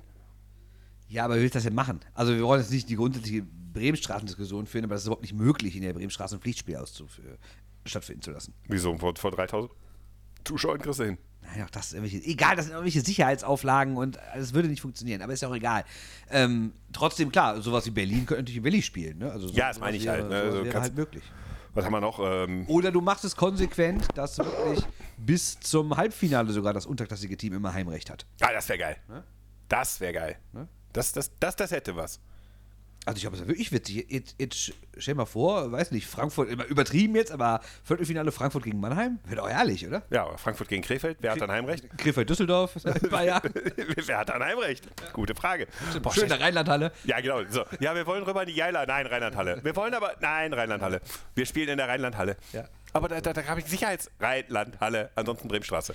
So, Nein, egal. also- Ein Plädoyer für den Pokal ähm, machen und bitte daraus nicht Schatzmeisters besten Freund draus machen mit einer langweiligen Runde für Regionalligisten. Bitte, bitte Nee, nicht. also wenn, dann müssen alle mitspielen. Meinst du, man kann das auch so, so verbandspokalmäßig dann so hoch verzahnen? Bestimmt. Also wenn man dann sagt, so Oberliga und Regionalliga spielen Pokal aus und daraus die Sieger aus den vier Und, da, und daraus die vier Halbfinalisten quasi beim richtigen Nee, die Pokal vier dann Sieger. Du hast Ach so, jeweils. Du, hast ja, du, hast ja, du hast ja vier Bereiche im Ja, das ist ja so ein Ligapokal nur. Nee. Nee, du hast Regionalliga und Oberliga. Ja, aber jede für sich, meinen wir. DEB-Wirkungskreis Nord, Ost, West und Süd spielen einen Pokal aus und die Sieger dieses Pokals gehen in den Hauptpokal. Ich überlege, ob der Unterschied. Füchse Lauterbach in der CHL. Ich überlege, ob der Unterschied zwischen dritter und vierter Liga nicht zu groß ist, weil in der dritten Liga sehr viele, zumindest Halbprofis rumlaufen, in der vierten Liga so gut wie gar nicht mehr. Und ob man da nicht automatisch eh immer nur Oberligisten durchsitzt. Ja, Gleitschinken Goes CHL. möglich, absolut. Also das ist So, kommen wir zu den Kleinigkeiten, wie immer. Die beliebte Rubrik am Ende. ja, übrigens, du hast gerade gesagt, äh, dass man sich auch mal für andere Ligen interessiert. Ja, mit Ja. so einem Pokal. Ich möchte mal werben. Einer unserer äh, Hörer hat geschrieben, jetzt schaut doch mal in diese wunderbare DEL 2. Eine Liga voll absoluter Spannung, wo einfach mal 46 Stadionverbote verteilt werden, weil es irgendwelche Prügeleien Boxer reingegeben hat. Ähm, Ich habe das nicht genauer verfolgt. Ich ja, ist ein bisschen, äh, in den Heilbronn hat es ein bisschen Randale gegeben und jetzt hat man... Hat es wirklich oder wird es erzählt? es hat, ja, ich, ich habe es nicht nachgeprüft. ich meine, du weißt ja, wie gerne über, über, über prügelnde, vermeintlich prügelnde Sport. also, sagen wir mal so, Also ohne da jetzt irgendwie alle in Schutz zu nehmen, aber ich, genauso wenig haue ich jetzt, ohne was zu wissen, auch auf alle drauf. Ne? Es hat 47 bundesweite Stadionverbote gegeben, die auch weitgehend unstrittig kommentiert und diskutiert wurden in Fankreisen. Okay. Also ähm, ich formuliere das mal so, ohne genauer Einblick zu haben, aber es scheint schon eine außergewöhnliche Nummer zu sein. Man muss es beobachten, aber äh, darum geht es nicht. Das war ein Witz. Äh, es geht darum, um die sportliche Li- Situation der Liga. Erster, Kassel Huskies mit 81 Punkten, Freiburg 80 Überraschungsteam, Simon Danner jetzt von Spenning dahin gewechselt und bis runter zu Platz 6 68 Punkte. Ähm, und wir sehen, fast die halbe Liga, also fast äh, drei Viertel der Liga, kann noch in die Playoffs. Äh, es gibt Playdowns, es ist furchtbar eng, es ist also ein bisschen anders als in der DEL. Also zum Beispiel in der DEL 2 könnte theoretisch der fünfte noch mit einem guten Run Erster werden. Also um Heimrecht ist es, es ist mehr Spannung. Gleichzeitig kann der Fünfte aber auch Zehnter werden, weil er nur drei Punkte Vorsprung hat. Echt Ja, ja, es ist, es ist wirklich, es ist wirklich eine enge. Vier, Entschuldigung, vier Vier, es ist eine enge, enge Liga. Ich wollte es einfach nur mal sagen, ohne mich jetzt tief eingelesen zu haben. Ähm, ja, ich, ich, übrigens habe ich mich dann gefragt, äh, Lausitzer Füchse aktuell auf 11 und Krimitschau auf 14 und es gibt ja Playdowns, man kann absteigen. Und ich bin mal gespannt, wo dann diese beiden Vereine in der Oberligastruktur einsortiert werden. Ja, das stimmt. Ne? Ob im Süden oder Norden. Das wird witzig. Ja. Weil bisher hat man den Fall nicht. Bisher sind immer nur bayerische Wolperdinger abgestiegen und das war klar, wo man die hinpackt. Ja, und Krimischau schießt sich einfach einen Weg frei. Die kriegen das hin. Ach ja, das haben wir ja vergessen. Krimitschau, ihr plant einen Veterans Day Ja, super. gegen Landshut. Oder war der nicht schon? Ich guck mal eben. Nee, der ist irgendwann erst, oder? Ja, scheißegal, auf jeden Fall wollen wir einen Veterans Day machen für Veteranen. Ich hoffe nicht, die, äh, den Witz habe ich schon gemacht auf Social Media, aber für unsere Facebook- und Instagram-Nutzer habe ich ihn nicht gemacht. Ich hoffe nicht die Veteranen aus der Normandie, also die vom Strand.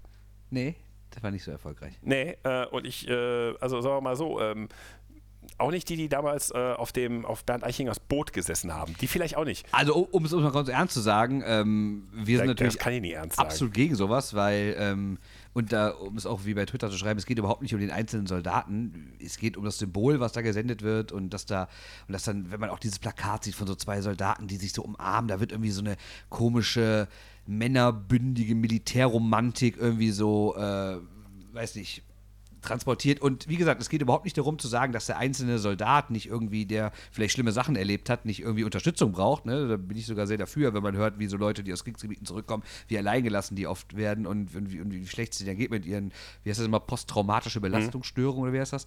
Ähm, also da, ne, überhaupt keine Frage, dass man solchen Leuten helfen soll, aber ich bin absolut dagegen, dass man hier irgendwie jetzt so US-mäßig auf einmal anfängt, so das Militär beim Sport abzufeiern und da irgend sowas äh, darstellt und dann, weiß nicht, über den Sport irgendwie so eine Militärverherrlichung transportieren will. Ja, ich brauche von Rommel bis Oberst Klein brauche ich jetzt keine Verherrlichung. Nee, überhaupt nicht. Absolut. Bin ich bei dir. Also insofern, ähm, das sollten wir noch erwähnen. Ja, Kleinigkeiten noch. Was hast du sonst noch mit? Ja, äh, die NHL, äh, die natürlich äh, in der Hinsicht auch eine Katastrophe ist, wenn man das sieht, äh, mit so Flyovers bei Winter Games und sowas und ganz, ganz viel Militärkram, macht aber diesen Monat hat zumindest einen guten Ansatz, nämlich den Black History Month. Ähm, der soll zum ersten Mal so ein bisschen die Schweizer, Ei- äh, die Schweizer, die schwarze Eishockey-Historie und die Diversität feiern. Jedes Team hat dann offiziellen Botschafter dafür benannt und es gibt eine Black Hockey History Tour. Also wer schon mal ein NHL-Spiel in Europa gesehen Hast hat. du gerade Schweizer gesagt? Am Anfang habe ich mir Ging um korrigiert. Schwarzgeldkunden, ne? Genau, genau. Ähm, und der kann sich ja noch erinnern, dass da diese, diese Tour mit den LKW vor den Hallen war, zum Beispiel jetzt im vergangenen Jahr in Berlin. Und so gibt es das dann auch. Dann fährt halt so eine Tour durch die Gegend und klärt auf mit so einem kleinen mobilen Museum quasi. Dazu gibt es so offizielle von der NHL oder, oder bekannte TV-Persönlichkeiten oder sonstige Leute, die an Schulen gehen, in die Communities reingehen, extra zu Spielen fahren und da Aufklärungsarbeit leisten. Die wollen natürlich damit mehr schwarze, also erstens wollen die natürlich wirklich die schwarze Geschichte im Eishockey feiern, die natürlich nicht so ruhmreich ist, wie man weiß, weil Willie O'Reilly war der erste Spieler in der NHL, der schwarz, äh, also der erste schwarze Spieler und äh, das passierte deutlich nachdem alle anderen großen Sportligen schon schwarze Spieler hatten und es gab ja in den 20ern sogar vorher mal diese, diese eigenen äh, Black Color Leagues, ähm, wo, weil Schwarze einfach nicht mitspielen durften in den in Anführungszeichen normalen Ligen und äh, mussten deswegen dann ihre eigenen Ligen gründen. Also die Geschichte äh, der Schwarzen beim, beim Eishockey ist nicht unbedingt ein Ruhmesblatt für die weiße Eishockey-Community und da versucht die NHL jetzt langsam was zu machen. Natürlich versucht sie damit auch Fans zu gewinnen. Also alles, was die NHL macht, hat ja immer auch monetäre Gründe. Und wir haben ja schon mal drüber gesprochen, hast du ja mal gesagt, als sie gesehen hat, was da in Toronto im Basketball abging, wie divers da das Publikum war, wie jung und sowas. Und dann siehst du dagegen diese alten Eishockey-Fans. Äh, da muss sich irgendwas tun. Und da versucht die NHL unter anderem mit diesem Black History Month was zu tun. Gibt es übrigens auch ein gute, gutes Buch äh, von, von mir, Christoph Ulrich, äh, die stärkste Liga der Welt. Sehr schön. Ich, ich versuche das hier irgendwie zu leugnen, dieses rot-gelbe Ding hier. Kauft es, 10 Euro, wohl investiert. 111 Gründe äh, über den äh, wohl wahrscheinlich glamourösesten deutschen Verein jenseits des Fußballs. Das haben wir ernsthaft geschrieben. Nein, das, haben, das hat doch anders geschrieben, oder? Wir Nee, das haben wir leider wieder auch geschrieben. Also selbst den sind Klappentext. wir scheiße, Wahnsinn. Wir wollten eigentlich nächste Woche eine Runde machen, warum Köln und DEG stimmungsmäßig überflüssig sind. Aber egal.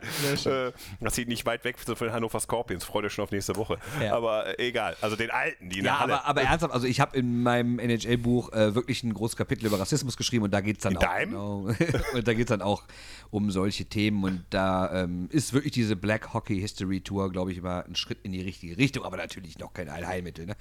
Aber besser als nix, sage ich erstmal. Ne? Was hast du noch für Kleinigkeiten? Ich Ja, nochmal. NHL. Herr Ovechkin klettert weiter in der ewigen Torjägerliste. Da hat er vorhin die ganze Zeit am Taschenrechner einen Dreisatz versucht. Es hat dann Ja, irgendwann und mit deiner Schätzen. war doch auch falsch. Nee, ich habe ja, ich hab mich ja nicht, ich habe mich nicht stark involviert, aber mit Schätzen ging es dann. Also, Herr Ovechkin hat Alle Zahlen geschätzt. Bei 695 Toren. Also er ist. Ach, das ist auch geil.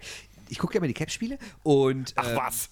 Nein! Und jetzt ist natürlich gerade Ovechkin auf dem Weg, sein 700. zu machen und jedes 100. Tor ist ja immer was ganz Besonderes.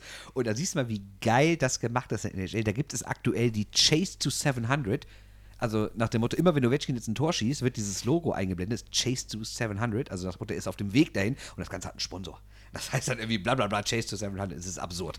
Also, also es gibt einen Sponsor dafür, dass Alex Ovechkin nicht mehr weit davon weg ist, 700 Tore zu schießen. Und eigentlich wollte ich sagen, irgendwann, irgendwann hat er Gretzky. Ja, weiß man nicht. Also, er hat nicht mal Marc Messier überholt. Der ist jetzt weit vorne dabei. Aber ihm fehlen noch 199 Tore auf Wayne Gretzky. Und das ist ja immer so die Geschichte. Es hieß ja immer, Gretzky würde niemals irgendwie abgelöst werden. Aber Herr Ovechkin könnte es vielleicht schaffen. Allerdings muss man sagen, ihm fehlen halt, wie gesagt, noch knapp 200 Tore. Und selbst wenn er auf seinem 40er-Niveau bleibt, also 40 Tore pro Saison zu machen, dann müsste er noch fünf Jahre auf dem Niveau weiterspielen. Ob das funktioniert, weiß ich nicht. Also wir haben mal eben grob ausgerechnet, er müsste ungefähr doch 310 Spiele machen und trotzdem ohne Ende Tore schießen. Ob er das, der Mann ist jetzt 35, glaube ich, ob er das noch macht, weiß ich nicht. Aber ich bin mir trotzdem nicht sicher, ob es irgendwann noch mal jemanden geben wird, weil halt viel weniger Tore fallen als früher, der überhaupt in die Nähe kommt und über den man überhaupt darüber redet. So, schauen wir mal. Wir haben Spielpause äh, der deutschen Eishockey-Liga in dieser Woche. Denn es gibt ein Top-Event in dieser Woche, auf das so ziemlich das ganze internationale Eishockey guckt. Und zwar richtig aufmerksam, das Top-Team Peking spielt. Ja, Gegen die Schweiz, zweimal. genau. Äh, Magenta überträgt kostenlos für alle. nicht schlecht. Also, Ja, ja, ernsthaft, das machen die wirklich. Ja, warum denn nicht? Also ich bin so ein bisschen zwiegespalten bei der ganzen Sache, weil gut. Einerseits weiß man natürlich, die Spiele sind in nicht mal mehr oder knapp wäre, sind sie in zwei Jahren und natürlich wird von diesem Top-Team Peking, was jetzt so heißt, nicht irgendwie ein Großteil wirklich auch in Peking auflaufen, selbst wenn die NHL ihre Spieler nicht freigibt und nur Spieler aus deutschen Ligen genommen werden. Aber ähm, Trotzdem ist es natürlich eine gute Idee, dass es mal wieder eine jetzt klassisches Eishockey-Wort Maßnahme gibt für diese Spieler, die vielleicht sonst nicht in den Genuss kommen, mit der Nationalmannschaft extra Einheiten machen zu können. Und erstens verschafft sich also Bundestrainer Söderholm so einen guten Überblick über die, auf die er zurückgreifen muss, wenn viele andere, mit denen er festplant, ausfallen. Und zweitens, wie gesagt, bringt es auch den Spielern an sich was und damit auch ihren Verein. Du bist ein bisschen genervt davon, dass ich mit deinem Controller rumspiele. Ne? Nein, es geht nicht darum, dass du kaputt machst. Ich denke, das ist so ein Ätzgeräusch, was die Leute nicht im Ohr haben sollen. Nee, sie hören es nicht. Ich, ich habe einfach nur, ich, ich bin ja an diesen beiden, wie heißen die beiden hier oben? Oh, Stick. Jocks, Sticks. Sticks. So, und dann habe ich links, rechts, rechts, links, links. Ich spiele die äh, Eishockey-Partie Düsseldorfer EG gegen Nürnberg Ice Tigers nach. Erstes, dritte. Achso, Erste Mal Controller in der Hand. okay. Stimmt, Äh, stimmt, NHL stimmt. 20. Äh, nein, leg sowas nicht vor mich hin. Ich spiele damit rum und nachher ist es Ich hab's kaputt. doch gar nicht da hingelegt. Das lag hier. Ja, es lag da vorher, aber ich hab's nicht da hingelegt. Jetzt sind meine Hände schmantig. Kannst du das mal sauber Du hast machen? dich daneben gesetzt. Ja, ach so, also jetzt aber zu dem internationalen Top-Event, wo die ganze Welt drauf schauen wird. Äh, Ist irgendwas in der KL? Nein. Also, Nein. Aber Ja. die KL hat übrigens äh, die Spiele von Kunlun Red Star alle aus China verlegt, ne, während des Viruses. Äh, so, ja, Viruses. Und das, selbst, was ich habe. Und selbst wenn die in die Playoffs kommen, äh, die werden dort nicht äh, spielen. Die wir spielen alle Spiele jetzt in Russland. Hm. Aber gut, bleibt ihnen übrig, ne? CHL-Finale. Ja, diese Also, Woche. äh, Frölunda, gegen Mountfield. irgendwen. Gegen Mountfield, so. so schön heißt. Wann war Frölunda mal nicht im Finale? Einmal. Einmal nicht, also fünfmal in sechs Jahren, viermal gewonnen. Nee, die könnten jetzt zum vierten Mal gewinnen. Äh, ja, schon heiß, ne? Also ich meine, von Lünde haben wir ja schon mal drüber gesprochen, wie stark die sind und dass die vor allen Dingen ja in diese, dieses Jahr irgendwie in jeder K.O.-Runde zurücklagen. Gerne haben sie mal ihr Heimspiel vergeigt und dann trotzdem sind sie zurückgekommen. Ähm, ist natürlich eine unglaubliche Geschichte, dass die jetzt wirklich in sechs Jahren fünfmal dabei sind, wobei sie in der Zeit jetzt nicht wirklich jedes Mal schwedischer Meister geworden sind, sondern die sind einfach international so stark und wenn es ankommt und wenn sie ein Spiel gewinnen müssen, sind sie da und das ist einfach Wahnsinn. Mein letztes Jahr hat, hat man das hier ein bisschen mehr verfolgt, weil München ja dabei war, aber ich habe jetzt auch ein, zwei Spiele von denen gesehen. Diese Saison ist, ja, ist schon, ist auch nicht immer ein absoluter Traum, sich das anzugucken, muss ich sagen. Das ist auch sehr, sehr kontrolliert, ne? sehr, sehr souverän, aber ist jetzt wenig Spektakelhockey oder so. Aber trotzdem, also das CL-Finale sollte man sich auf jeden Fall angucken. Was man sich auch angucken sollte, meinen neuen Stiga-Tisch. Moment, wir haben ja noch eine Zahl zur CHL. Ja, ähm, im Vergleich zum deutschen Pokal. Ja, nein, also wir brauchen jetzt nicht wieder äh, Pro und Contra und generelle Entwicklung der CHL irgendwie ähm, aufzuzeigen, aber was ich schon ein bisschen traurig finde, wir haben eben mal nachgeguckt, was, die, was der aktuelle Zuschauerschnitt der neuen Saison besagt und der liegt über die komplette CHL bei 3438. Das ist jetzt minimal höher als in der Saison davor. Also die CHL steigt jedes Jahr um so ein paar hundert, teilweise auch weniger als 100. mit Podcast. Und ja, aber ich finde, das ist ehrlich gesagt immer noch viel zu wenig. Also ich finde, es muss doch zumindest irgendwie langfristig oder sagen wir mal mittelfristig mal das Ziel sein, 5000 Zuschauer in die Hallen zu kriegen. Dass man nicht immer 10.000 kriegt, okay. Liegt auch vielleicht manchmal mit Glück und Pech daran, welche Mannschaften sich qualifizieren. Ähm, aber es ist doch insgesamt schon echt kurios, dass da nicht mal 3.500 Zuschauer kommen. Ne? Spannend, ob das Finale ausverkauft ist. Ja, Wobei es in ja. Mountfield, da kannst du davon ausgehen. ja, vermutlich. Ähm, warte mal, in Mountfield. Das ist ein Rasenmäherhersteller Ja. in, in Tschechien. Ist es. Äh, Ich habe einen neuen Stiga-Tisch. Das muss erwähnt werden. Hast du jetzt erwähnt, ja, schön. Ja, zocke ich jetzt zu Habe ich Hause. als Kind auch gehabt, hat man sich irgendwann die Dinger verbogen, dann hatte ich keinen Bock mehr. Ja, ich habe aus Versehen zwei bestellt. Aus Versehen, genau. Ja, nee, ehrlich, bei Amazon, äh, shame on me, aber ich habe es bei Amazon bestellt und habe es mit One-Click versucht und habe aber leider vergessen, dass äh, alle fünf Jahre musst du deine Kreditkarte erneuern. Und ich hatte die neue noch nicht drin im System. Also hatte noch die alte drin gehabt, aber die alte hat trotzdem noch funktioniert, weil es gibt immer so einen überlappenden Monat. Amazon hat mir eine Fehlermitteilung gemacht, die aber eigentlich gar keine war und dann habe ich einfach nochmal bestellt und habe ich auf einmal zwei bekommen. Macht aber nichts, meine Familie ist eingesprungen und äh, einer wurde weiterverkauft und jetzt kann auch in Mönchengladbach Stiga gezockt werden. Wahnsinn. Wahnsinn. Ich liebe das. Ich, das ist Kindheitserinnerung. Ja, ich habe es auch oft Ich- gern ich zock das. gespielt, aber irgendwann hatte ich keine Lust mehr. Es ist, es ist mega. Ja, aber ich finde zum Beispiel vielleicht so Tipkick, finde ich es nicht so geil, weil Tipkick bist du freier, kannst überall rumlaufen und bei Stiga Tippkick ist so boring. finde ich überhaupt nicht. Und Und der Kicker oder was? nein, nein, nein, Kicker finde ich schlimm. Tipkick. Oder, oder, genau, wo du am Kopf haust. Da habe ich auch noch zu Hause einen alten. Das finde ich super. Und da kannst du ja auch so verschiedene Positionen. Aber ich finde, also das, was mich immer schon an Stiga genervt hat, dass, dass du halt so starr bist. Der eine kann halt nur gerade ausrennen. Es gibt immer, ne? kein, es ist überragend konzipiert. Es gibt keinen Es ist gut gemacht, klar. toten Raum. Es gibt keinen. Ja, das wäre noch schöner, wenn es einen toten Raum geben Nein, es gibt keine. Äh, beim, beim, beim, beim, Kicker gibt es das. Beim Kicker gibt es Räume, da kommst du mit den Spielern nicht ran. Ja, Kicker mag ich auch nicht. Ich will gerne Kicker, aber das finde ich krass. Beim Stiga, der ist so konstruiert, dass immer, sobald Spieler aufeinander zukommen, immer zwei Spieler den Puck erreichen können, wenn Ja. so Schnittmengen sind und dass immer einer an jedem Bereich rankommt. Und an Ja. jeder Kante, wie gesagt, können zwei bis drei ran. Das ist überragend konzipiert von einem Gartenmöbelhersteller, by the way. Äh, ich glaube, die bezahlen dafür auch gar nichts in der Produktion, weil das Ding ist so zugekleistert mit Werbung und es kommt ja auch aus Schweden da oben, dass sie damit wahrscheinlich nur, ohne es zu verkaufen, Geld Und zu das verdienen. Original-Stiga ist ja auch gelbe Trikots gegen blaue Trikots, immer Schweden gegen Finnland. Schweden, ne? Finnland habe ich auch genau das, ne? Mhm. also so Klassiker. Und äh, es macht einen Höllenspaß. Klar, die Sachen musst du ölen, musst du pflegen, gibt aber auch tausend Ersatzteile dafür. Es gab an der Bremenstraße vor ein paar Jahren mal, war das nur ein Turnier oder das irgendwie Deutsche Meisterschaft? Da wollte ich nicht hingehen und bin dann aber nicht hingegangen. Aber ich hoffe, dass es nochmal ist, in, oben in den Räumen, Und da über, über der zweiten Bei. Tipkick gibt es halt so Typen Müssen wir mal dich. gucken, wenn das dieses Jahr ist, dann, dann gehen wir mal dahin. Ja, das auf jeden Fall, weil bei Tipkick gibt es so Typen wie dich, die dann so, Quatsch, Tipki riecht, Tipki spielt mit einer Uhr. Da, da, das, das ist wie eine Shotclock beim Basketball. Da Ja, natürlich, 90 Sekunden also- Zeit ja, äh, Nase putzen. Ne, so. Und beim Stiger, zack, zack, zack, zack, zack, zack. Oh, wo bin ich denn jetzt hier? Und dann, das also herrlich, herrlich. Ja, ich finde es ja auch nicht scheiße, sage ich ja nicht. Es ist mir nur zu starr. Es ist tausendmal schneller Und ich bin der totale. Freigeist, weißt du? Ey, du bist so, das ist so, das ist so, das ist so 50er Jahre Deutschland, Tipkick, ey. Ja, Sti- Stiga ist 2085 oder was? Nein, aber es ist nicht 1950 Deutschland. Das ist, glaube ich, kein gutes Jahrzehnt. Und jetzt kommen wir nicht mit dem davor, das war noch schlechter. Das stimmt allerdings. So, der, das war so vorher sagen. erst. Ja, kann man so So, eine Sache noch übrigens, ähm, hoffen wir, dass Don Jackson bald wieder zurück ist. Ja. Äh, weit in den USA oder Nordamerika bei seiner Frau, die, äh, ich glaube, operiert werden muss. Ja, genau, habe ich auch nicht verfolgt. Aber Aber aus, die- aus persönlichen gehen uns auch nichts an, aber ist aus Genau. persönlichen Gründen. S- Serge Böll war schon weg, Luke, äh, war, war auch schon weg. Kurt Kleindurst war weg. Kurt also Kleindurst, genau. Also es ist wie eine komische Saison dieses Jahr für die Saison Trainer. der äh, abstinenten Trainer. Und damit sind wir für diese Woche durch. Ja, das sind wir. Ich gehe jetzt zum Arzt. Mach das. Ich muss mich mal auskurieren. Mach das. Gute Besserung. Ja, ja, in, in welchem Kontext jetzt? Erkältung oder sonst? Generell, aber Nichts auch, nichts machbar, nichts aber machbar. auch. Nichts machbar.